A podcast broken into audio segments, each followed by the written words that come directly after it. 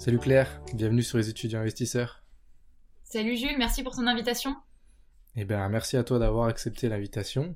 Et euh, est-ce que dans un premier temps, tu peux te présenter pour euh, les personnes qui ne te connaîtraient pas encore?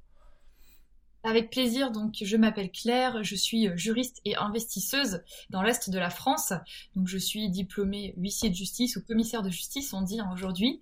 Euh, mais j'ai quitté la profession pour aller vers d'autres horizons et aller chercher euh, d'autres d'autres challenges. Voilà, donc notamment j'ai des locations nues, des locations courte durée. Et ce que j'aime beaucoup aussi, ce sont les business en ligne.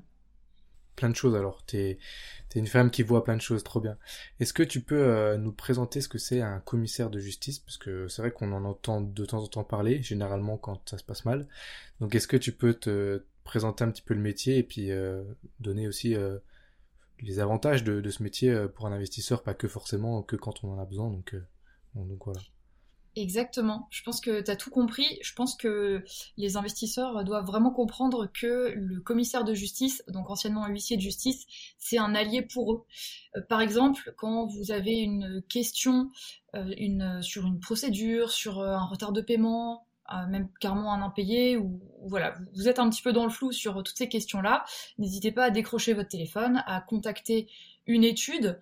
Alors bon, certains euh, ne voudront pas vous répondre, d'autres euh, le voudront, mais en général quand même, enfin de mon expérience en tout cas, on prend toujours euh, voilà quelques minutes pour répondre et orienter les personnes. Alors non pas faire une consultation juridique gratos pendant deux heures, hein, ne me faites pas dire ce que je n'ai pas dit, mais mais voilà, parfois il y a des, choses, on se fait beaucoup de sang d'encre, des, des problèmes qu'on peut rencontrer dans notre vie d'investisseur et, contacter un professionnel, mais d'ailleurs ce que je dis c'est valable aussi pour les avocats et les notaires, contacter euh, parfois juste un professionnel et qui va me dire mais non, euh, regardez juste euh, telle page sur justice.fr ou autre, et puis finalement on est, on est calmé, donc ça c'est plutôt pas mal. Et donc bah, le commissaire de justice il est connu pour exécuter les décisions de justice, donc c'est un terme très dur, l'exécution, c'est la mise, la mise en application des décisions prises par les tribunaux de France. Donc c'est tout ce qui concerne les recouvrements des sommes impayées, et notamment les loyers impayés pour nous, ce qui nous intéresse au niveau des investisseurs, mais aussi des charges impayées, parce que parfois on a des régules de charges pour notre ancien locataire alors que ça fait euh, plus d'un an qu'il est parti. Donc voilà comment on fait dans ce cas-là. Et puis euh, il y a aussi toute la partie expulsion, mais aussi euh, constatation des travaux, par exemple des abandons de chantier. Ça, c'est aussi le rôle du commissaire de justice de faire ces constats-là. Et pour euh, terminer sur ce sujet, en fait, euh, j'ai créé un blog. Je suis l'auteur d'un blog qui s'appelle recouvrement-facile.com. Donc, je répète, un recouvrement-facile.com. Et en fait, euh, j'explique du point de vue de l'investisseur immobilier comment résoudre certains problèmes. C'est pas des consultations juridiques, parce que j'ai pas le droit d'en faire selon la loi française. C'est vraiment des partages très généraux, des formations très générales pour les investisseurs. Voilà. Et, pourquoi avoir choisi euh, commissaire de justice que c'est un métier quand même bien précis? Est-ce que tu avais euh, cette idée en tête depuis le début ou c'est au fil des études que tu as découvert ce métier? Non, non, c'était au fil des études. En fait, tu sais, moi, j'habite à Strasbourg. Donc, j'habitais dans plusieurs villes, mais on va dire, je suis, euh, je suis née ici et je suis revenue ici. En tout cas, aujourd'hui, j'y habite. Et donc, moi, ce qui me faisait vraiment rêver, c'était les institutions européennes, parler plein de langues, comprendre toutes les langues. Donc, je me suis dit, mais c'est parfait, à Strasbourg, je vais faire du droit et puis je vais faire des langues étrangères je vais pouvoir euh, beaucoup voyager, etc. Et puis en fait, euh, bah, la vie a fait que j'ai choisi le métier le plus local, franco-français qui soit, puisque les commissaires de justice, dans la majorité de leurs activités, ont une compétence territoriale, donc ça veut dire que euh, nos activités ne dépassent pas la cour d'appel, si. Donc c'est plus ou moins équivalent à une région. Voilà. Donc c'est quand même pas, pas top pour le voyage, on va dire. Mais, mais en tout cas, c'est un métier que j'ai trouvé très riche parce qu'il faut se tenir au courant en permanence il faut arriver à être euh, impartial et objectif parce que certes, on va être mandaté par exemple par une banque qui va nous demander bah de recouvrer un prêt immobilier qui n'est pas payé ou ce genre de choses. Mais c'est pas parce qu'on est mandaté par la banque qu'on doit euh, euh, ne pas respecter le, débiteur ou l'investisseur voilà qui a des petits soucis de paiement de son prêt. Au contraire, on doit quand même lui expliquer ses droits et c'est ça que je trouve super intéressant. On doit lui expliquer comment il peut contester une décision parce que ça peut arriver qu'il y ait une erreur dans une décision de justice on est là aussi pour prendre des, accords de paiement. Enfin, je dis, bon, après, moi, j'ai quitté la profession, hein, comme je l'ai dit, mais c'est vrai que j'y suis toujours d'une manière un petit peu indirecte, puisque je suis à l'actualité, j'accompagne des étudiants en droit à réussir leur examen et tout. Mais, euh, voilà, on est vraiment là pour prendre un accord, et ça, c'est quelque chose que vous devez comprendre aussi. Si jamais bah, vous nous écoutez, que vous avez un souci avec euh, une procédure de recouvrement, ben, je pense que le mieux, c'est de prendre contact avec euh, l'étude ou le commissaire de justice et de faire une proposition de paiement. Je pense que ça sera toujours plus dans votre intérêt que d'enchaîner des, des saisies avec des gros frais, etc. On sent que tu es vraiment passionné par le métier. Pourquoi l'avoir quitté? Ah, très bonne question. Eh bien, écoute, alors à, l'époque, je, cherchais une étude à reprendre et j'ai pas trouvé ce que je voulais. C'était dans l'est euh, de la France. Et puis, euh, donc, je, donc je suis restée euh, Claire, Claire d'huissier, ça s'appelait à l'époque, donc Claire de commissaire de justice. Et puis en fait, je trouvais que c'était pas très bien payé. Tu vois, on peut donner des chiffres. Est-ce que ça vous intéresse un peu des chiffres de salaire? Bien sûr, ouais, ouais. Super, ouais, très bien. Ça marche donc à partir du moment où j'ai été diplômée, donc ce qui est quand même un examen assez difficile, entre 10 et 15% de réussite en tout cas euh, euh, à l'heure où je vous parle et les années euh, qui précèdent. Donc après, après pas mal d'études de droit, après deux ans dans une étude, donc j'ai passé cet examen-là, c'était l'ancienne version on va dire, et je gagnais en 39 heures 1930 euros net, dont 50 euros de SNCF, donc c'est-à-dire en gros 1880 euros net. Et je, bah, j'avais du transport tous les jours. Euh, j'avais euh, quand même bah, du stress. Après, euh, c'est le métier qui veut ça, mais c'est sûr que voilà, les gens quand ils viennent nous voir, ils sont pas dans le meilleur de la meilleure des humeurs ou dans le meilleur des états, et ce qu'on peut comprendre. on a aussi des délais à respecter, donc voilà, toujours revoir ce qu'il y a sur son bureau en permanence pour bien respecter, par exemple, de donner congé d'un bail commercial dans les délais, parce que sinon le propriétaire va être tenu de payer euh, enfin de plutôt de, de, de, continuer son bail avec euh, le locataire. Donc euh, ça, ça peut être compliqué. Pareil si on, on, est pour le locataire enfin voilà des choses assez stressantes. Et puis je me voyais pas faire ça encore pour les 40 prochaines années ou plus ou 50 ou 60 selon l'espérance de vie qui sortira d'ici là non plus sérieusement voilà je me suis dit bah est-ce qu'il n'y a pas une autre voie qui serait possible où je, je m'épanouirais mieux, je gagnerais plus? Je trouvais que c'était aussi difficile de ne pas avoir la maîtrise de l'emploi du temps voilà, de, devoir être dispo euh, du lundi au vendredi de 8h à 18h. Bon, peut-être qu'il y a des jours où je préfère avoir une pause d'une heure, euh, d'autres jours pas travailler l'après-midi, mais plutôt travailler le samedi ou le dimanche, parce que j'aime bien travailler le dimanche par exemple, et j'aime pas trop travailler euh, le lundi, parce que je trouve que les gens sont pas de bonne humeur. Donc voilà, ça c'est pas des choses qui, sont permises dans le métier. Et la dernière chose encore, et après on en arrête là, mais comme ça tu peux bien comprendre où j'en suis, c'est que hum, donc là, je suis revenue à Strasbourg et pour exercer ici, il faut un droit local, un examen de droit local supplémentaire, donc au moment où je te parle. Et si tu veux, moi, après euh, ces études-là, bon, j'en avais marre. Pourtant, je suis une personne très appliquée, j'apprends tous les jours, je me forme tout le temps, euh, comme toi. C'est pour ça que le nom de ton podcast est super cool, les étudiants investisseurs. Et, hum, là, je me voyais pas encore, euh, encore rabâcher des connaissances pour passer le droit local. Donc, je pourrais exercer partout, sauf en Alsace-Moselle. Mais finalement, je m'épanouis mieux dans, voilà, sur Internet, dans mes partages. J'ai aussi créé avec euh, Aurélien, mon acolyte, le groupe Bâtir son empire immobilier. À l'heure où je te parle, on est plus de 13 000 personnes, 13 000 membres sur Facebook. Donc voilà, tu vois, c'est des choses qui me plaisent beaucoup et qui m'apportent euh, financièrement, mais aussi en épanouissement personnel beaucoup plus. Bah déjà, félicitations, parce que c'est un beau parcours. Euh, et, d'où te sort l'idée d'entreprendre? Est-ce que tu as peut-être de la famille dans l'entrepreneuriat ou vraiment tu t'es formé toi-même? Yes, alors euh, ce que j'aimais bien dans l'entrepreneuriat, c'était vraiment l'idée de liberté. Liberté, et puis aussi le fait d'avoir plusieurs euh, types de revenus. Parce que quand on a un employeur, bah voilà, hein, du lundi 8h au vendredi 18h, je vois pas où est-ce que j'aurais pu caler un autre emploi. Donc c'était ça qui m'a bien plu. C'était le fait aussi de pouvoir travailler de n'importe où aujourd'hui, c'est peut-être quelque chose qui, est plus possible en tant qu'employé. Euh, mais en tout cas, moi, quand j'ai quitté le, salariat, enfin, en tout cas, quand j'ai pris la décision, parce qu'entre prendre la décision et quitter, euh, il y a plusieurs années qui se sont écoulées quand même, hein, c'est pas un overnight success, eh bien, euh, ce lifestyle de pouvoir voyager beaucoup, c'était pas possible. Ce n'était pas possible. Et là, en ce moment, j'ai un défi de voyager une semaine par an. Donc, ce qui est plutôt cool comme challenge, mais ça, je peux le faire qu'avec l'entrepreneuriat. Ça veut pas dire que je suis en vacances une semaine par mois, ça, c'est peut-être le prochain challenge. Mais en tout cas, je travaille bah, de, des plus beaux endroits du monde. Et tu vois, là, je suis rentrée il y a un mois du Brésil et de l'Argentine. Donc, c'était euh, un trop beau voyage. Et ça, je n'aurais pas pu le faire de partir cinq semaines comme ça euh, si j'étais salarié. Ouais, bien sûr. Puis c'est enrichissant aussi. Et je pense que ça t'apporte aussi dans ce que tu fais tous les jours, euh, tes voyages. Exactement. Mais par contre, je voudrais quand même dire que le CDI, c'est très bien. Euh, moi, je tiens un, discours un petit peu contraire à mes confrères euh, ou consoeurs du, qui tiennent des blogs ou sur les réseaux sociaux. Euh, moi, tout ce que j'ai aujourd'hui, que ce soit mes business ou mon patrimoine immobilier, je ne l'ai que grâce à mon CDI. Donc, next step, ça va être d'emprunter ou de relancer des choses en tant qu'entrepreneur. Mais, mais voilà, c'est hyper important, je pense, en début de carrière pour construire des choses solides, d'avoir un CDI et de après voilà d'utiliser comme effet de levier, etc., etc. Donc vraiment objectif CDI si vous en êtes euh, au début ou même au milieu de, votre construction patrimoniale.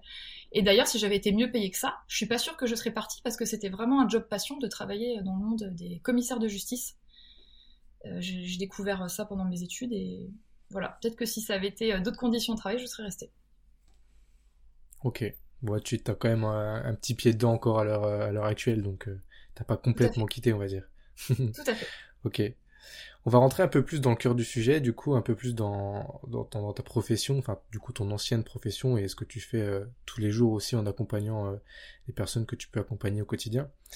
Quelles seraient les, les étapes, les différentes étapes de mise en location de la, du poste de l'annonce jusqu'à euh, la mise en location finale Est-ce que tu peux nous décrire dans un premier temps les étapes?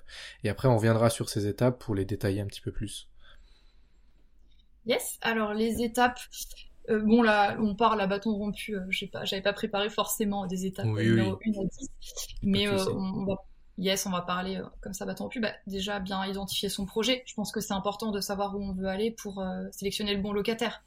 Parce que, voilà, si vous êtes plus location courte durée, ou pourquoi pas un bail de, de un mois, deux mois, ou bail mobilité, ou carrément autre chose, ça, c'est vraiment à nous de le savoir en amont quand même. Pour une location à l'année, euh, c'est pareil. Quels sont, euh, quels sont vos critères? Est-ce que déjà fiscalement vous faites du meublé, du nu? Ça, ça, paraît euh, peut-être un peu, un peu simple comme réflexion, mais c'est important de le savoir parce qu'en fait, vous n'allez pas avoir les mêmes problématiques. Si vous voulez quelque chose de plus, on va dire, pérenne, qui demande moins de travail, ça va être la location nue. Après, c'est sûr que ça rapporte un peu moins puisque la, fiscalité est, est, plus forte sur la location nue. en meublé, vous avez une fiscalité qui est peut-être plus intéressante dans certains cas, mais vous allez avoir plus de travail, typiquement location courte durée, location étudiante, vous avez beaucoup de turnover, la colocation c'est pareil. Ensuite, dans la rédaction de votre annonce, il faut vraiment vous mettre à la place du candidat. Qu'est-ce qui va lui donner envie d'aller chez vous? Alors, encore à Strasbourg, on n'a pas trop de mal à louer parce qu'on manque, de, on logements, mais on va dire dans des, petites villes, voilà, mettez-vous vraiment à la place du candidat, qu'est-ce qu'il peut chercher qu'est-ce qui pourrait lui plaire et il faut faire très attention, ça c'est mon côté euh, de juriste qui, ressort, mais à ne pas faire de discrimination. Parfois on veut le faire sans se rendre compte que c'est grave. Donc je vais donner un exemple euh, maison idéale pour euh, fonctionnaires retraités avec petit jardin, etc. Bah ça t'as pas le droit de le dire. Voilà. Ok. Donc c'est bon savoir. C'est ça. Restez toujours, restez toujours comment dire ça, neutre. Euh, pareil, tu sais, euh, j'avais déjà vu des annonces style euh, colocation entre filles, etc. Bon, j'ai jamais vu de condamnation à ce jour sur ce genre de choses, mais il faut quand même rester méfiant. Ensuite, tout dépend. Je sais qu'il y a des investisseurs qui, pour cette étape-là, font dans un sens ou dans l'autre. Donc, moi, j'aime bien demander le dossier avant d'organiser la visite, le dossier du candidat avant d'organiser la visite, mais je sais que dans, dans des villes, c'est pas forcément possible, donc euh, la personne préfère faire visiter son bien et ensuite recueillir les dossiers des candidats qui sont intéressés. Comment on analyse ce, dossier-là? Euh, Déjà, moi j'aime. Alors j'ai le côté juridique, mais j'ai aussi le côté feeling, et je trouve que l'un ne va pas sans l'autre, et peut-être même que le feeling est encore plus important. Déjà, je vous dirais, est-ce que vous avez un bon feeling avec la personne qui va occuper votre bien? En général, ça trompe pas trop. Et pourquoi je vous parle de ça? Parce que, bah, comme euh, j'ai travaillé pendant des années au service des commissaires de justice, des huissiers de justice, eh bien, j'ai vu des, centaines de cas d'impayés, de dégradation dans les logements. Et euh, très souvent, une des erreurs dont me faisaient part les propriétaires bailleurs qui venaient à l'étude, c'était de dire j'avais un doute et puis euh, je l'ai quand même pris ou ouais je, je l'ai pas senti et puis après je me suis dit mais non il faut que je reloue rapidement parce que j'ai mon crédit qui tourne mon crédit immobilier et tout donc voilà, ça c'est vraiment une erreur de vouloir relouer sans que le candidat respecte votre cadre à 100%, par peur de la vacance locative. Ça c'est vraiment une, grosse erreur que j'ai vue, mais qui pourrait aussi m'arriver. Hein. Franchement, parfois on est trop dans le mental. Donc voilà, le feeling c'est le premier critère, on va dire. Après, au niveau du dossier, Donc vous avez une liste limitative des pièces que vous avez le droit de demander. Donc ça c'est pareil. Ce que je vous dis aujourd'hui, je ne vais pas vous dire la liste parce que ça peut changer demain, après-demain. Donc allez bien vérifier avant de poster votre annonce et de faire vos demandes de pièces. Mais moi, ce que je recommande aux investisseurs, c'est de comparer entre elles les pièces du dossier. Donc, je vais te donner un exemple. Euh, la carte d'identité nous permet de savoir si c'est un homme, une femme, euh, son âge, etc. Et tu as souvent un bulletin de paye qui va être fourni. Donc, euh, tu vas pouvoir comparer avec le numéro de sécurité sociale qui se trouve sur ce bulletin de paye. Est-ce que c'est pas un faux? Et pourquoi je parle de ça? Parce que comme la loi en bail d'habitation est très très très protectrice des locataires, eh bien les bailleurs veulent eux aussi se protéger en amont, donc ils vont exiger euh, des très hauts salaires ou plusieurs garants pour un loyer euh, tout à fait euh, normal. Donc il y a pas mal de, personnes qui trafiquent leurs pièces du dossier des candidats. Voilà, surtout dans les villes, bah voilà, type Strasbourg, Paris, Lyon, Marseille, où il y a une très très forte demande locative. Donc voilà, vous pouvez déjà dans un premier temps comparer les documents entre eux, voir si c'est cohérent ce que vous voyez euh, sur ces documents. Euh, vous avez aussi euh, sur, sur Internet, j'en parle aussi souvent en conférence, des moyens de voir si la carte d'identité est vraie, puisque souvent on vous fournit des copies ou des scans. Donc n'hésitez pas pardon, à demander de voir l'original lors d'une visite. Qu'est-ce que je peux vous dire d'autre comme, comme astuce il y en a pas mal hein, sur, euh, plusieurs documents comme ça. Vous pouvez faire vérifier les documents aussi en ligne. Euh, ensuite, moi j'aime bien aussi regarder le comportement du candidat quand il visite. Donc par exemple, euh, c'est Aurélien qui aime bien donner cet exemple-là, donc je le reprends. C'est c'est mon acolyte sur Bâtir son empire, on organise des séminaires, des voyages mastermind, etc. Donc je reprends son exemple. il, il, me racontait qu'une fois il avait une candidate qui était très critique, donc c'est-à-dire au moment de la visite, elle disait ah bah ce mur-là, euh, je trouve qu'il se ferait vachement mieux en rouge ou en bleu. Et en fait, tu te dis euh, si déjà lors de la visite il y a des un peu des critiques ou des contestations, pas très bon signe pour la suite. Après, ça veut dire qu'on ne doit pas la prendre, mais ça annonce un peu la couleur. Et puis au contraire, il y a une autre personne qui euh, sera plutôt en mode ah oui, c'est vraiment joli chez vous. Est-ce que est-ce que je peux aller voir aussi cette pièce-là? Enfin voilà, qui est plus en mode, je, je, caricature un peu, mais qui demande presque notre accord en tant que propriétaire bailleur pour aller euh, voir la pièce d'après. Donc on se dit bon bah a priori euh, cette personne-là elle est euh, plus voilà plus timide, plus plus respectueuse peut-être. Exactement. Donc des choses comme ça. Après vous savez que vous n'avez pas le droit d'interdire les hum, par exemple une location à des personnes qui fument.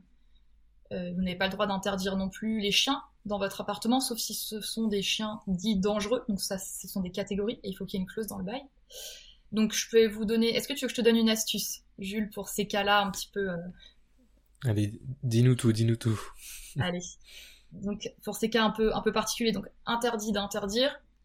Donc vous pouvez euh, plutôt jouer sur euh, le feeling, donc c'est-à-dire que vous faites visiter cet appartement-là ou cette maison que vous avez, puis vous allez dans, vous montrer l'extérieur, vous montrer le balcon, la terrasse, et vous dites ah bah ça ici c'est parfait pour fumer ou ici c'est parfait pour votre chien. Et puis bah, quelqu'un qui n'a ni chien ou qui ne fume pas, donc comme moi, on est là, ben non, je fume pas, mais on le dit naturellement. Donc voilà, ça va être des petites stratégies comme ça pour euh, préserver votre bien. Voilà, encore une fois, ne me faites pas dire ce que je n'ai pas dit. Je n'ai rien contre les fumeurs et contre les chiens, au contraire, mais c'est sûr que euh, certains sont pas très respectueux et fument dans l'appartement, donc après c'est problématique au niveau des dégradations. Ouais, c'est un super tip, ça. C'est vrai qu'on n'y pense pas forcément, mais parce qu'on peut, on peut pas demander, c'est ça. On n'a pas le droit de demander si euh, à la personne si elle est euh, fumeuse ou non.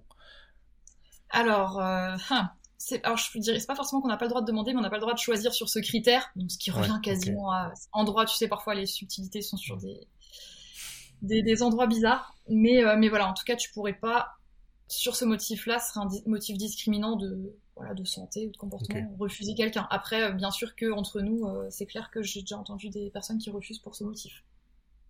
Ouais, bien sûr. Bah, c'est sûr que après, euh, quand on retrouve sa maison où tous les murs sont à refaire parce que ils sont jaunes, c'est vrai que c'est pas le même boulot à la fin, quoi. Donc c'est quand même bien de, de le savoir.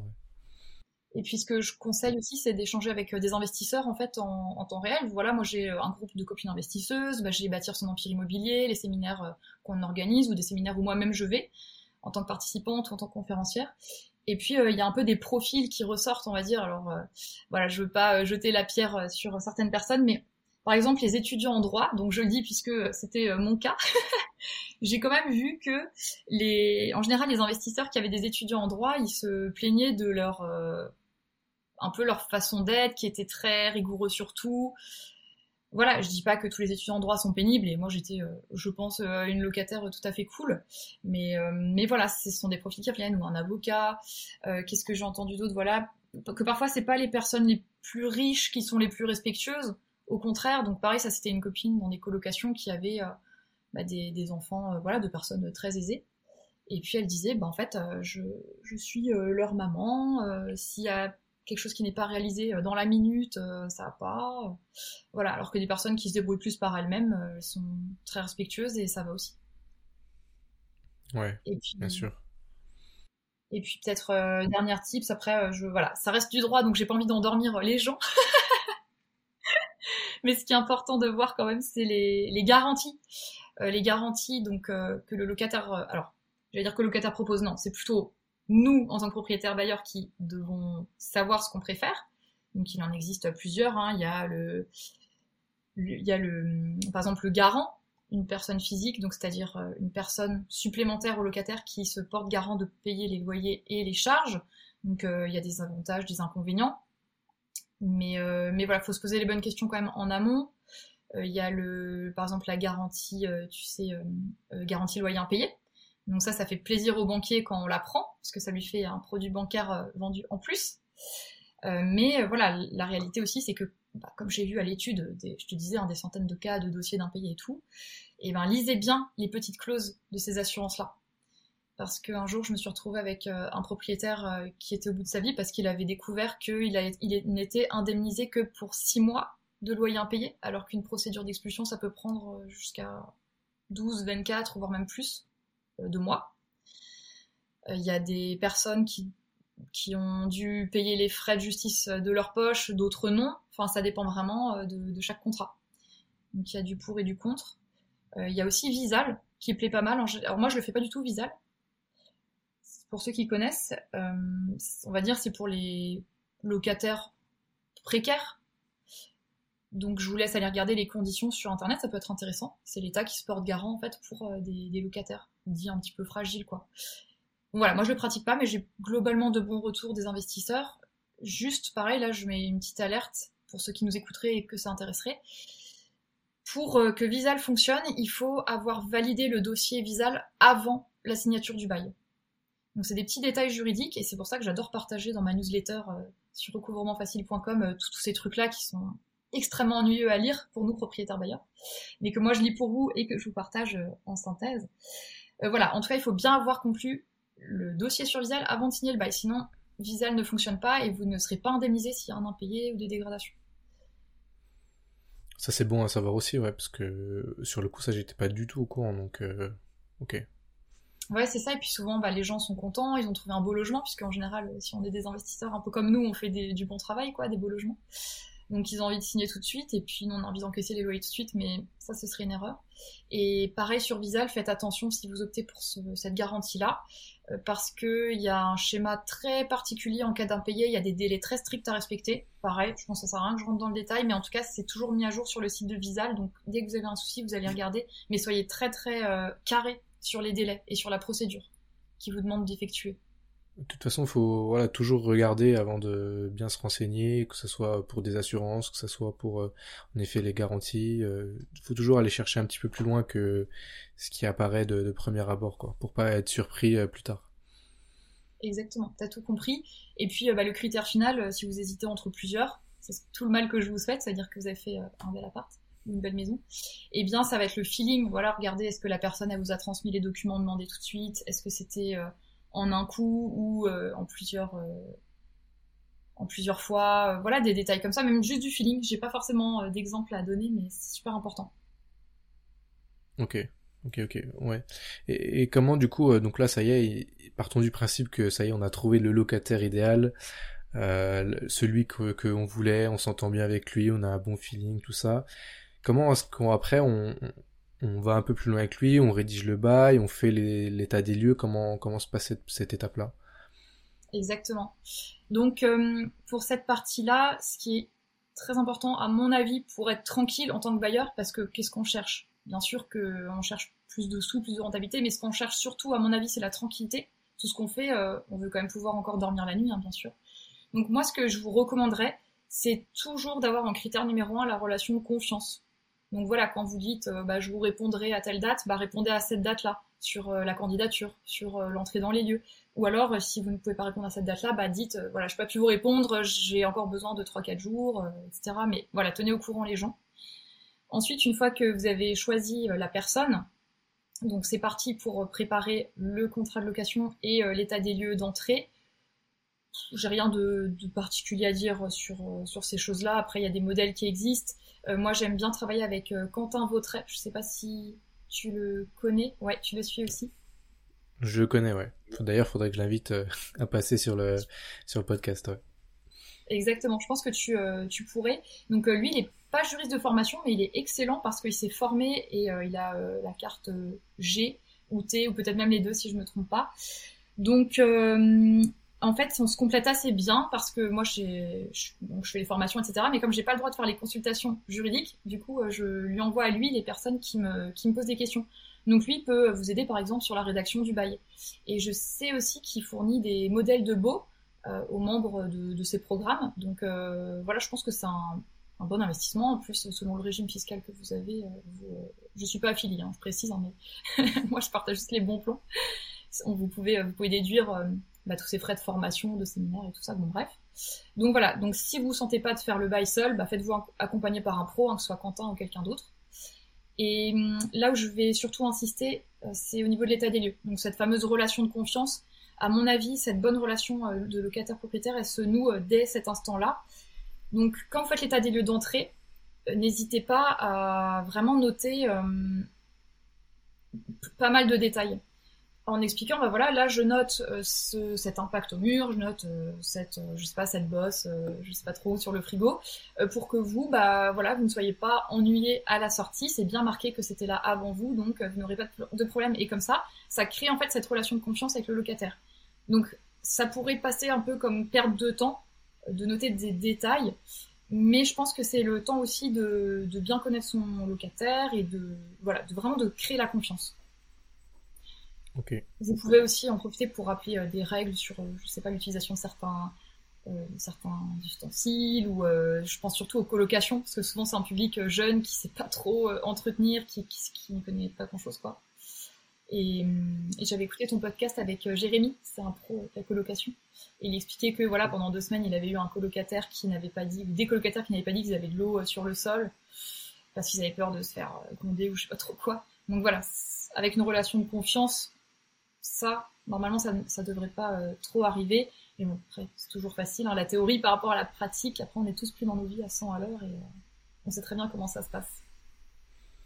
Ok, ouais, c'est important euh, l'état des lieux, notamment pour la sortie. Est-ce que d'ailleurs tu pourrais nous en parler un petit peu?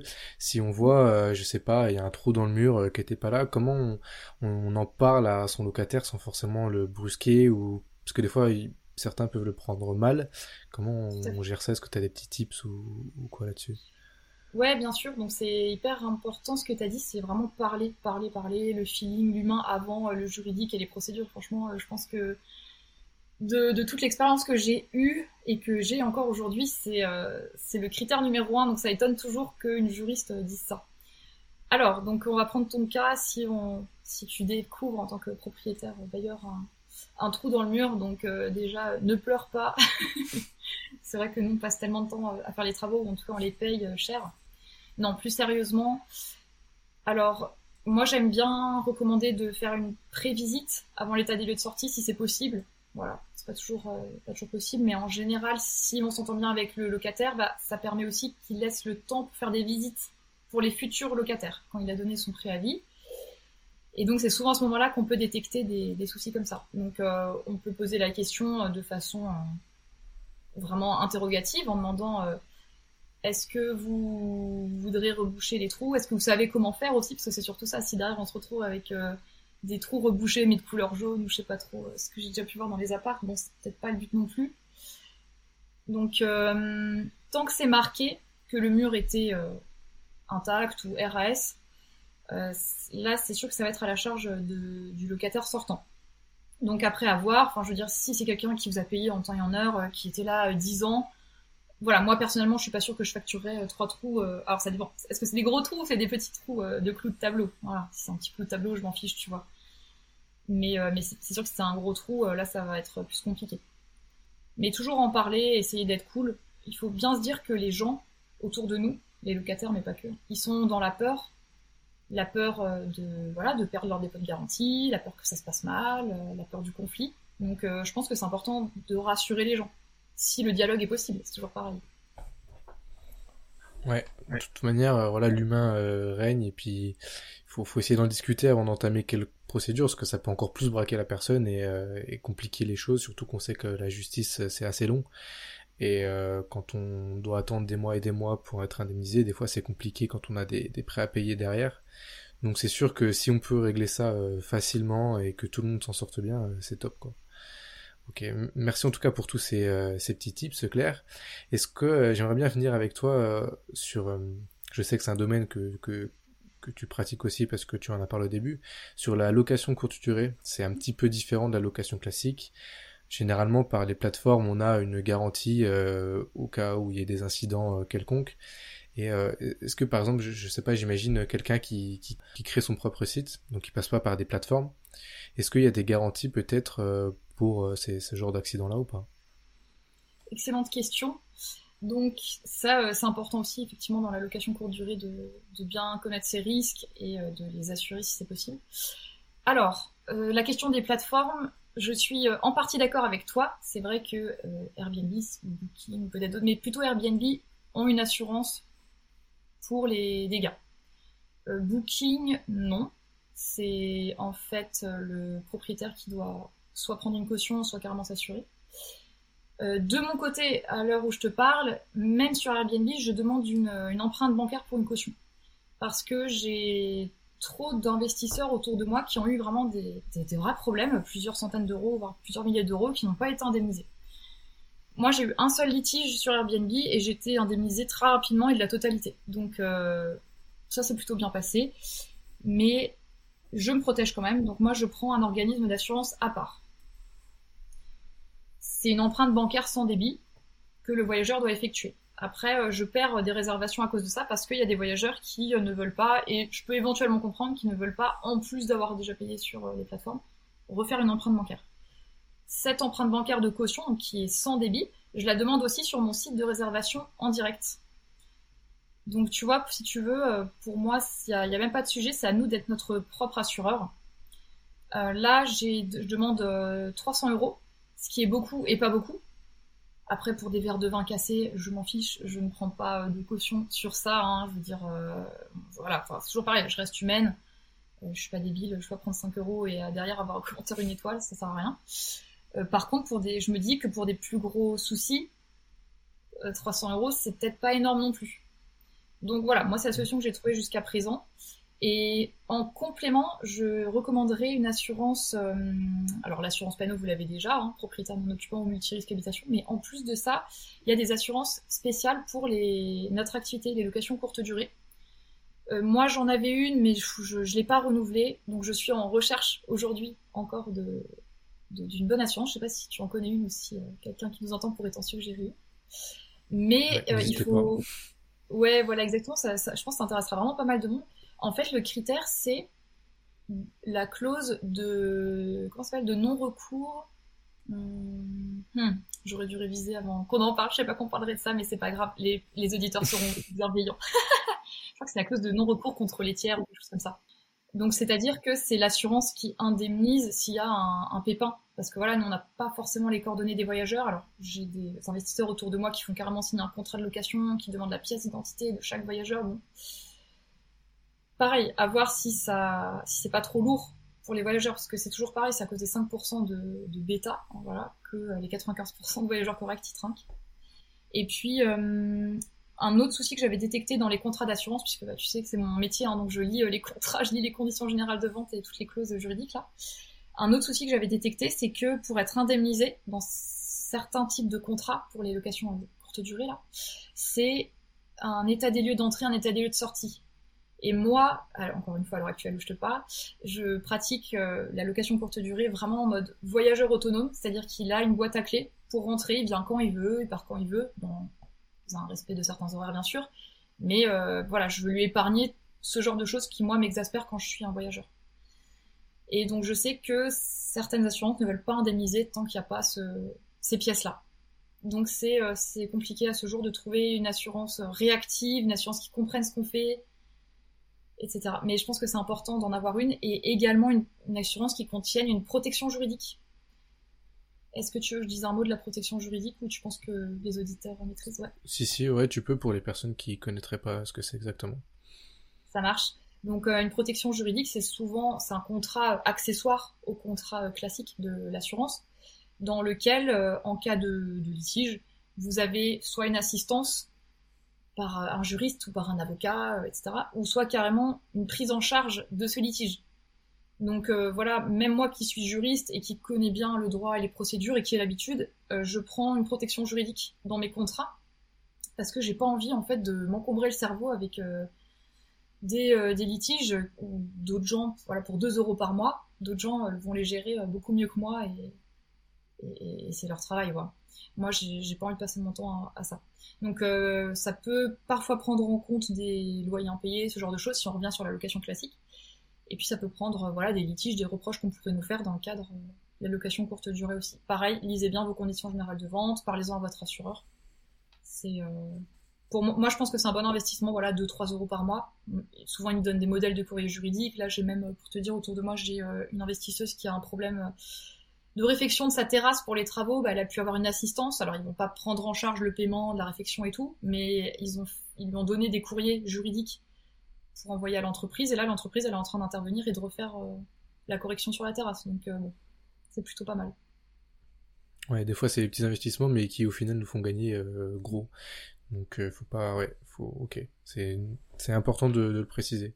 Je reviens juste sur ce que tu disais euh, euh, un petit peu plus tôt sur la caution. En effet, c'est une très bonne idée, mais comment est-ce que on, juge le montant à demander aux, aux locataires et est-ce que des fois ça les ça les braque pas de, enfin voilà, faut être en capacité aussi de pouvoir mettre 300 euros de sa poche.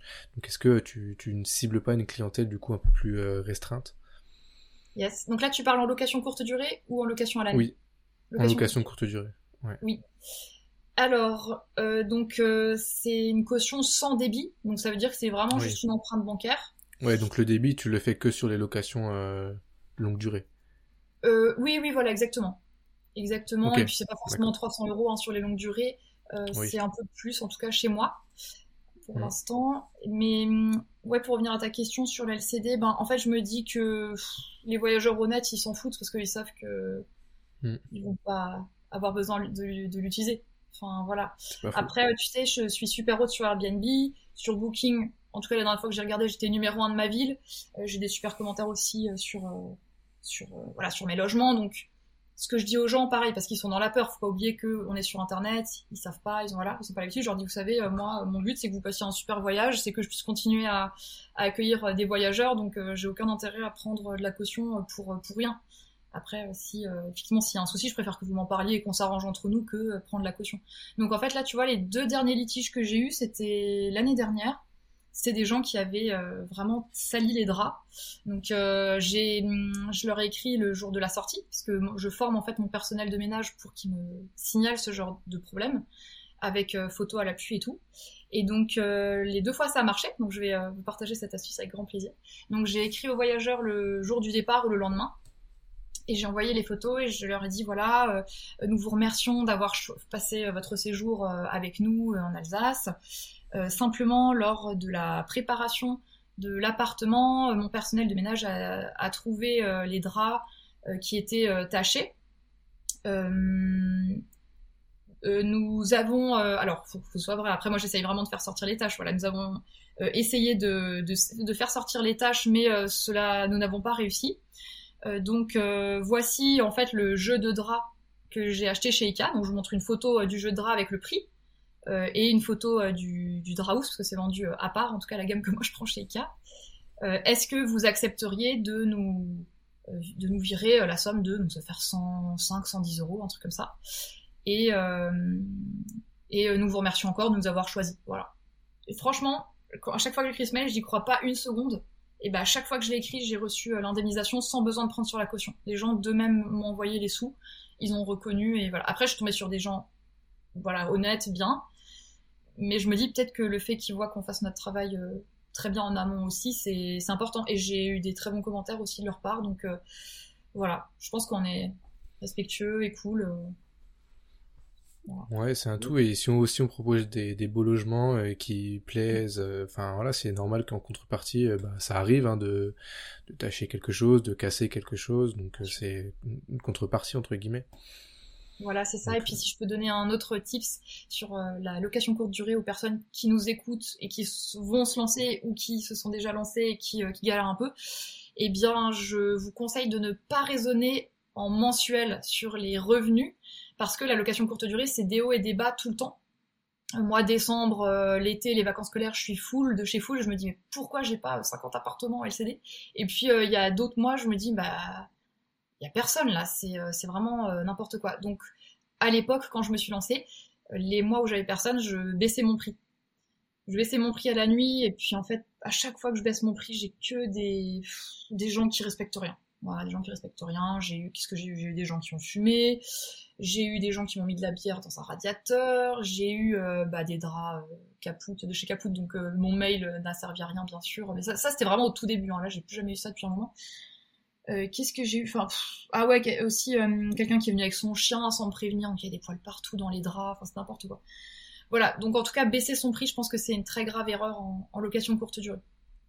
Ouais, on cible pas la même clientèle aussi, hein, donc euh, c'est sûr que forcément, il y a des risques. Après, peut-être que dans, dans les débuts, ça reste intéressant d'avoir un prix assez bas pour avoir des avis, et petit à petit monter le prix pour monter en gamme aussi des deux côtés, quoi. Exactement, je suis entièrement d'accord avec toi. Et puis euh, surtout que, par exemple, au début, vous pouvez vous lancer sur Airbnb et puis choisir de n'accueillir que des voyageurs qui ont déjà des bons commentaires. Donc comme ça, même si vous faites un petit prix, bah, ça vous rassure parce que vous savez que c'est des gens corrects. Donc ça, c'est un bon plan. Effectivement, tout ce que tu dis, ça c'est top. Et puis après, petit à petit, bah, monter et puis faire vos tests et, euh, voir comment ça fonctionne. On m'a dit du bien d'un de Price Lab pour euh, les gens qui souhaiteraient observer les prix sur une période sur un secteur. Mais j'ai pas encore testé personnellement. On peut tester gratuitement, mais je crois qu'après l'abonnement est assez cher pour euh, parce que je crois que c'est qu'une ville, euh, quelque chose comme ça. Donc, euh, mais c'est vrai que si vous êtes spécialisé sur une seule ville, ça peut et que vous avez beaucoup de locations de courte durée, ça peut être très intéressant, je pense, d'investir dedans. Mais ouais, ça m'intéresse la location courte durée parce que je vais tester dans, dans peu de temps moi, donc forcément. Je, je, suis un peu égoïste et je pose aussi des questions par rapport à, à, mon parcours à moi, mais je pense que toute façon, à partir du moment où on crée quelque chose de, de, de correct, où les gens s'y plaisent, euh, je pense qu'il n'y a pas de problème. Après, c'est sûr que si on a des photos magnifiques et que les personnes arrivent dans le logement, que ça sent la cigarette, euh, que les draps sont sales, euh, forcément le, respect n'est pas le même et je trouve ça normal finalement presque que les gens fassent moins attention quoi. Exactement. En fait, après, c'est un cercle vicieux. Et puis, bah, toi qui te lances euh, il y a un truc aussi qui m'a beaucoup aidé, c'est Steven Giron qui m'en a parlé. C'est un pro de la location courte durée. Je sais pas si euh, tu le connais. Euh, lui, il est plus dans. Tu connais pas du tout. Ok. Il est plus dans le sud-ouest. Et en fait, il m'a dit un truc qui m'a beaucoup marqué. C'est ne prends pas les commentaires ou les critiques négativement parce que voilà moi j'ai mis bah, comme toi hein, mon temps mon sang ma sueur dans mes appartements Donc quand me fait une remarque, bon bah je peux comprendre, mais au début ça me blessait quand même un petit peu, même si elle était euh, justifiée. Et par exemple, tu vois, j'écoute toujours ce que me disent les voyageurs. Donc euh, par exemple, une des premières locations, c'était un, une personne âgée qui me dit euh, bah est-ce qu'on pourrait avoir un petit panier pour mettre le savon et les accrocher, tu sais, dans la douche, au support de douche. Et effectivement, euh, il m'a dit parce que j'ai mal au dos et en fait quand je le pose par terre, bah ça m'embête, euh, ça me fait mal quoi. Et voilà, moi bah, je, suis en bonne santé, je touche du bois que ça dure et j'ai pas j'ai pas de soucis d'eau donc j'avais jamais j'aurais jamais pensé à ça. Euh, pareil, c'était encore une autre fois des personnes âgées qui m'ont dit ah mais votre appartement il est trop bien mais en fait nous on est un peu petit, on n'arrive pas à attraper les bols dans le meuble haut de cuisine. je me suis fait l'image dans ma tête, je fais ça trop chou et trop triste en même temps. donc j'ai acheté des petits marchepied, petit escabeau.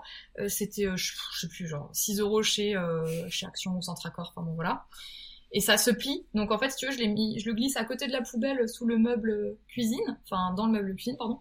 Et comme ça, les gens peuvent s'en servir. Les petits, c'est vrai que moi, comme je mesure 1m69, bah je, j'ai pas ce problème.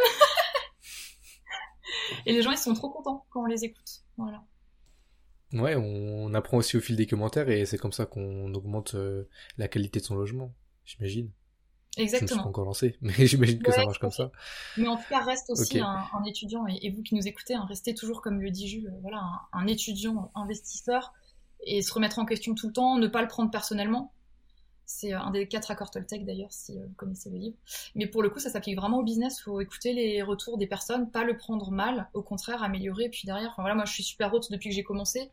Donc euh, là, j'ai encore été la semaine dernière, donc c'est euh, voilà ça paye. Ce que je vous dis c'est c'est pas euh, en mode donneuse de leçons c'est en fait je vous partage ce qui marche pour moi et j'ai vraiment rien de plus que vous. Au contraire je pense que je pars même de beaucoup plus loin que que les investisseurs lambda. Je savais pas faire de travaux je savais pas faire du business. Enfin c'était euh, c'était chaud quoi vraiment. Tout le monde peut y arriver. Faut juste se lancer et puis j'aimerais quand même venir avec avec toi sur un sujet qui est un peu moins gracieux on va dire. C'est euh, bah si jamais voilà ça se passe mal on a des impayés euh, qu'est-ce qu'on peut faire comment ça se passe et jusqu'où on peut aller pour euh, en terminer avec avec ces impayés là yes avec grand plaisir. Et puis en échange moi j'aimerais bien te poser une question aussi c'est que j'aimerais savoir où t'en es sur ton projet actuel. Parce que j'avais entendu que tu cherchais le financement mais peut-être que tu as avancé depuis. Ouais, bah là ça y est, on a on a tout, on a commencé les, les travaux, donc ça avance les travaux. Là. Tu vois, pour te dire, euh, on a reçu l'isolation euh, ce matin, donc euh, on a tout tout chargé dans l'appartement, on a monté les plaques, tout ça, sympa d'ailleurs, hein, monter 50 plaques, c'est du boulot. Mais mais voilà, donc ça avance petit à petit. Puis moi, je sais pas si tu le savais, j'essaye de faire un, Airbnb à thème, donc autour parce que je suis en, à côté de Dijon en fait, dans la région Bourgogne. Donc je voulais faire autour de, du vin, de la gastronomie, tout ça, donc j'ai hâte de, finir le travaux pour me concentrer un peu plus sur l'aspect décoration et l'aspect expérience que je pourrais apporter aux, voyageurs. Trop bien. Bah, tu vas cartonner, je te souhaite beaucoup de réussite en tout cas, mais j'ai vraiment pas de doute sur ça. Merci beaucoup. Et puis euh, je trouve ça vraiment cool dans ton parcours aussi, donc déjà que tu aies commencé tôt, tu, tu as compris très tôt euh, la puissance de, l'immobilier, euh, voilà, du business et tout.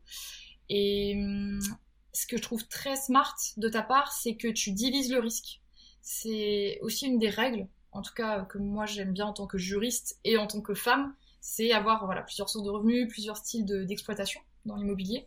Donc euh, tu as une longue durée, si je me trompe pas, et une location courte durée bientôt, c'est ça? Alors j'ai alors le premier c'est une location courte durée et le deuxième qui va arriver là prochainement ça sera une longue durée ouais. C'est plus petit c'est un petit studio. Mais ouais ça sera de la longue durée. Comme ça j'aurai les deux en effet. Exactement. Mm. bah ça je trouve que c'est vraiment important si des auditeurs nous écoutent, c'est pour ça que voilà, les, stratégies euh, colocation, c'est bien, parce que vous avez plusieurs locataires différents. Stratégie immeuble, c'est bien. voilà, une stratégie courte durée, une longue durée, c'est aussi ce que moi je fais. Donc euh, ça, c'est hyper important pour, pour nos auditeurs. Et pour euh, répondre à ta question, bah voilà, si moi j'ai un impayé dans un de mes appartements, pareil, je touche du bois, j'aime bien toucher du bois parce que tout se passe bien, donc je trouve que ça dure. si j'ai un impayé dans un de mes appartements en location nue, ben voilà, c'est très ennuyeux.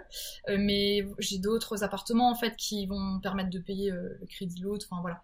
Donc c'est euh, c'est embêtant, mais c'est moins grave, on va dire. Donc s'il y a un impayé, j'en reviens un peu à ce qu'on discutait avant hein, avec Jules, c'est vraiment communication. Essayez de voir. Est-ce que ça fait juste deux jours et que vous n'avez pas le virement? Bon, bah, faut pas forcément s'inquiéter. Par contre, c'est important de se manifester auprès du locataire pour savoir ce qu'il en est, mais vraiment toujours être à la cool, très gentil, très respectueux. Voilà, euh, moi aussi ça me gonfle quand euh, c'est pas la date euh, qui était prévue, mais bon, ça peut arriver, on est tous humains, n'oubliez pas. On peut se retrouver aussi nous-mêmes chez les huissiers. Hein. Enfin voilà, faut, faut vraiment toujours rester très humble, je pense, par rapport à ça.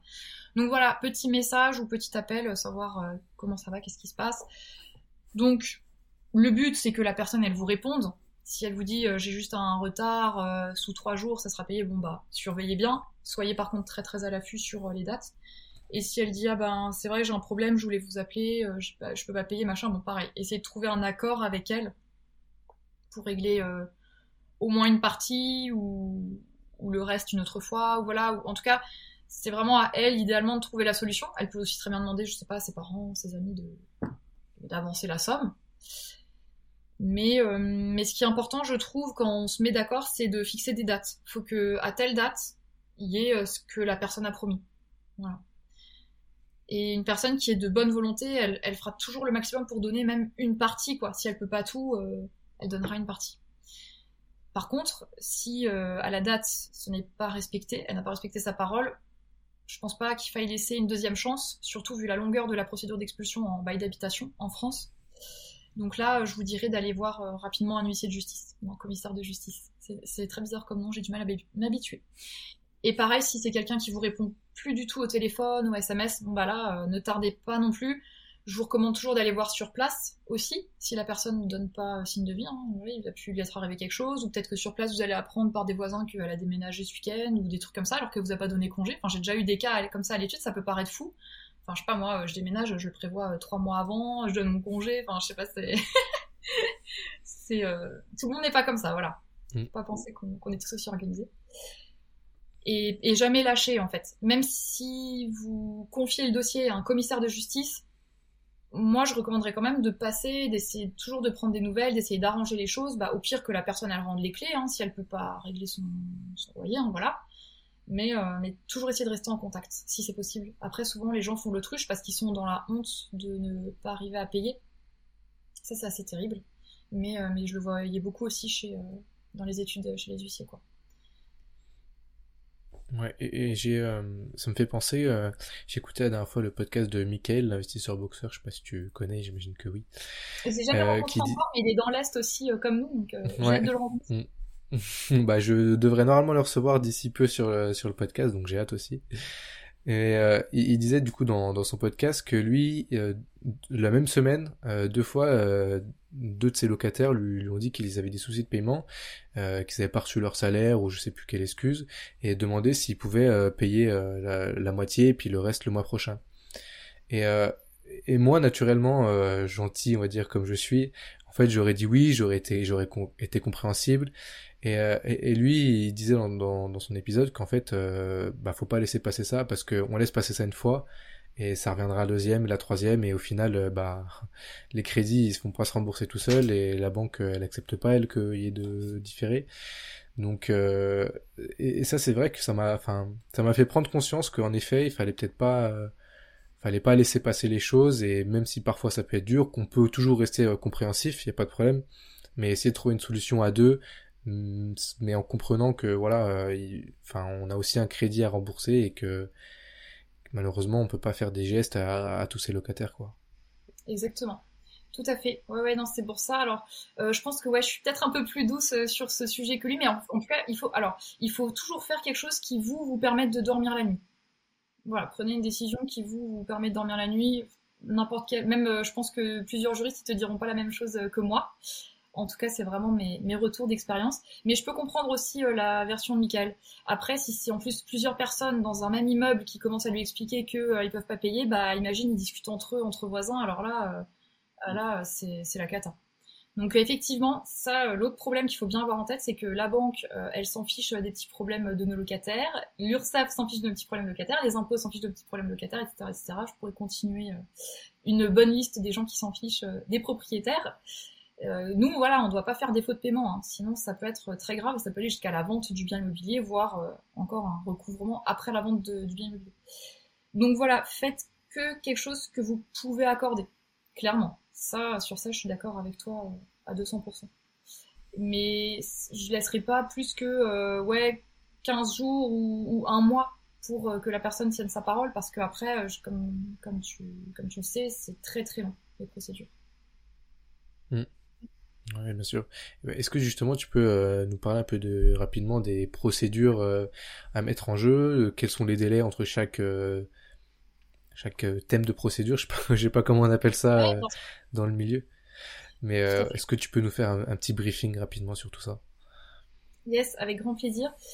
Alors, je sais pas si tu le souhaites, en tout cas les auditeurs qui, qui veulent, j'ai sur mon blog, donc sur recouvremantfacile.com, un schéma de la procédure d'expulsion Parce qu'en fait, quand c'est expliqué à l'oral, c'est très ennuyeux. Et pourtant, moi, je peux dire que je suis passionnée par tous ces sujets, mais même moi, je trouve ça assez ennuyeux. Donc, je vais euh, l'expliquer de la façon la plus, euh, la plus intéressante possible. Mais euh, si jamais, voilà, j'ai un... Mettrai, voilà. Je mettrai tous les liens dans, les, dans, les, dans la description de l'épisode, comme ça, les auditeurs pourront retrouver ton petit schéma. Yes, je pense que ça les aidera beaucoup et à se rassurer aussi, si besoin, ou ça les aidera pour prendre la fameuse décision est-ce que j'accorde un délai au locataire ou pas. Donc, on va dire, il y a le premier impayé, voilà, vous essayez de, de discuter avec votre locataire, ou alors il vous répond pas. Bah, ne tardez pas trop et allez avec votre contrat de location et votre décompte des loyers et des charges impayés chez un commissaire de justice. Donc celui qui est le, plus proche du lieu de, l'immeuble, enfin du bien immobilier, on va dire. Avec, avec ça, le commissaire de justice va délivrer ce qui s'appelle un commandement de payer visant la clause résolutoire du bail. Donc commandement de payer visant la clause résolutoire du bail parce que dans la majorité des contrats de location, il y a une clause qui dit à défaut de régler un mois de loyer et après mise en demeure, sans délai de deux mois pour régulariser, etc., le bail sera résilié. Donc, à partir du moment où l'huissier remet cet acte ou signifie cet acte, puisqu'il n'est pas obligé de rencontrer en personne le locataire, hein, il peut tout à fait faire un acte déposé à l'étude, ça s'appelle, mais le locataire en est quand même informé aux yeux de la loi. Donc là, il y a un délai de deux mois qui s'ouvre pour payer. Je parle vraiment le, cas le plus classique euh, qui soit. Donc pendant deux mois, personne ne fait rien. On croise les doigts que le locataire règle sa dette ainsi que les frais. Et si ce n'est pas réglé entièrement, le bail est résilié. Et alors là, il faut demander en justice une décision qui constate cette résiliation de bail et qui ordonne l'expulsion de la personne et de tous les occupants de son chef, ça s'appelle, lui plus toutes les personnes qui seraient dans les lieux au moment où il y a une expulsion. Et il faut également demander le paiement, la condamnation au paiement des loyers et des charges qui sont dus.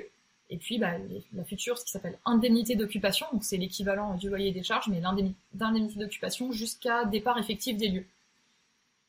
Voilà, donc ça, ça se demande au juge des contentieux de la protection. Donc euh, bah, le temps d'obtenir une décision, euh, il peut y avoir plusieurs mois qui se passent, ça dépend vraiment de... J'ai vu de tout, comme je travaille dans plusieurs euh, villes, plusieurs régions, c'était toujours différent. À partir de là, il faut que cette décision soit portée à la connaissance de l'occupant sans droit ni titre. Donc en fait, le locataire, juridiquement, n'est plus locataire parce que le bail résilié, ça devient un occupant sans droit ni titre, en termes juridiques. Avec cette décision, en général, le commissaire de justice fait un commandement de quitter les lieux, donc il demande au locataire, pardon, à l'occupant sans droit ni titre de quitter les lieux dans un délai de deux mois. Donc tout ça, ce que je vous dis, c'est des délais très spéciaux par rapport à l'habitation. Peut-être que vous avez euh, des locaux commerciaux, peut-être que vous avez euh, des, euh, des baux professionnels ou d'autres types. ça sera pas aussi long. Là, c'est vraiment quand c'est l'habitation, la résidence principale du locataire, que ces délais protecteurs s'appliquent. Donc si au bout des deux mois, l'occupant n'est pas parti, le commissaire de justice dresse un procès verbal de difficulté sur exécution.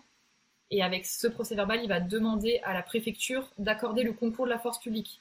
Donc qu'est-ce que ça veut dire? C'est ok, on a fait tout ce qu'il fallait, on a bien une décision de justice qui dit que on a le droit de reprendre notre logement parce que la personne est expulsée. Euh, la personne n'est pas partie d'elle-même alors qu'elle a connaissance de la décision, alors que le délai lui a été laissé, etc. Donc euh, euh, monsieur ou madame le préfet, accordez-nous le concours de la police ou de la gendarmerie pour aller vraiment à l'expulsion manu militari.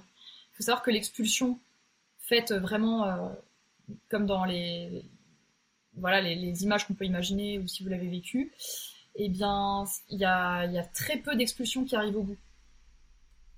Non, pardon, il y a très peu de procédures d'expulsion qui arrivent jusqu'à l'expulsion. Je sais pas si je me suis bien exprimée. En général, les gens partent avant. Oui, c'est bon. Yes. Voilà, et les gens partent avant et franchement c'est mieux, enfin vaut mieux voilà, trouver un accord, rendre les clés que, rester dans les lieux. Euh, un autre truc, un autre, une autre astuce que je peux donner à ce stade, parce que là on commence à arriver dans du droit un peu ennuyeux, euh, une astuce que j'ai constatée et que, vous pouvez utiliser, c'est que les gens sont très seuls. Donc parfois des gens ils vont rester dans l'appartement parce qu'ils sont seuls. C'est quasiment une personne sur dix en France qui vraiment a personne euh, d'autre que lui-même et je, je pensais pas du tout avant d'entrer dans ce milieu, mais euh, c'est le cas. Donc parfois, c'est juste une personne qui a pas d'aide pour déménager. Donc en fait, elle commence à, grossir sa dette, grossir sa dette, grossir sa dette, alors que euh, elle aurait peut-être juste besoin d'un coup de main pour, pour déménager lui-même. Alors il faut le faire avec son accord. Bien sûr, il faut pas faire des choses violentes, interdiction de, de la violation de domicile, etc. On est bien d'accord. Mais voilà, parfois, si vous avez encore la patience de communiquer, ça peut vous permettre de récupérer le bien vachement plus tôt. Donc ensuite, le préfet, il a deux mois hein, pour accorder son concours. Donc t'imagines, là, on en est déjà pas loin de 12 mois de, procédure, sachant qu'en plus, tu as la trêve hivernale. Donc pour euh, toi, tu connais, voilà, mais les personnes qui ne connaissent pas, c'est que pendant les périodes les plus froides de l'année, il n'est pas possible d'expulser des personnes en bail d'habitation. Il y a des exceptions, mais euh, elles sont très rares. Et donc, une fois que le, concours de la force publique est accordé, en espérant qu'il le soit, sinon il y a d'autres procédures qui, euh, peuvent être faites pour demander indemnisation à l'État, voilà. Donc, à partir du moment où le, concours de la force publique est accordé, bah, il suffit de trouver une date avec euh, le commissaire de justice, un serrurier, puis la police ou la gendarmerie pour aller, ben, voilà, sur place récupérer le, logement et, s'assurer du départ des personnes dans le respect de la loi. Et du coup, tous les frais, euh, l'huissier, euh, etc., c'est le locataire du coup qui paye ça si jamais il y a, euh, enfin, le, au jugement, ça a été validé comme quoi euh, c'est de sa faute entre guillemets. Exactement, tous les frais d'exécution sont à la charge du débiteur. Hein. Le code des procédures civiles d'exécution le précise bien. Maintenant, la réalité, c'est que le commissaire de justice, bah, une fois qu'il a fait son travail, il va demander le paiement au propriétaire. Donc, c'est au propriétaire d'avancer ses frais en principe parce que voilà, les personnes qui sont expulsées, ben, en général, c'est des personnes qui sont insolvables parce que soit elles ont perdu leur boulot, soit euh, voilà, elles se sont rendues insolvables. Enfin bon, bref. Donc, euh, l'huissier peut tenter une saisie, par exemple, pendant euh, tous les mois là qui s'écoulent, une saisie sur le compte bancaire. Mais voilà, en général, quand t'as une expulsion, c'est quand même dans la vie, t'es pas au top du top. Donc en général, c'est pas, c'est pas hum, fructueux de faire une saisie tu vois, pour recouvrer les anciens loyers et puis indemnité d'occupation. D'où l'importance d'avoir aussi une épargne de précaution euh, à côté pour euh, gérer ces, imprévus-là, quoi. Parce que même si on fait tout notre boulot, ça peut quand même arriver, euh, malheureusement, d'en arriver là. Donc, donc toujours être vigilant et, être conscient du risque, en tout cas. Tu as tout à fait raison. Donc voilà, essayer de passer sur place, voir si vous pouvez récupérer les clés, vous arrangez avec lui, toujours tenir au courant le commissaire de justice aussi, hein, bien sûr, sinon euh, c'est des frais en plus pour vous. Euh, une astuce que je donne, mais qui n'est pas très populaire euh, dans mon ancienne profession, c'est que si vous savez déjà, ou si vous pensez que cet occupant sans droit ni titre est devenu insolvable, eh bien, vous pouvez demander au commissaire de justice de faire uniquement l'expulsion sans faire de recouvrement. Donc, vous savez, dans la décision, il y a marqué, voilà, l'ancien locataire vous doit 10 000 euros, par exemple et il est condamné aussi euh, à l'expulsion, bah, vous pouvez demander au commissaire de justice d'exécuter que l'expulsion.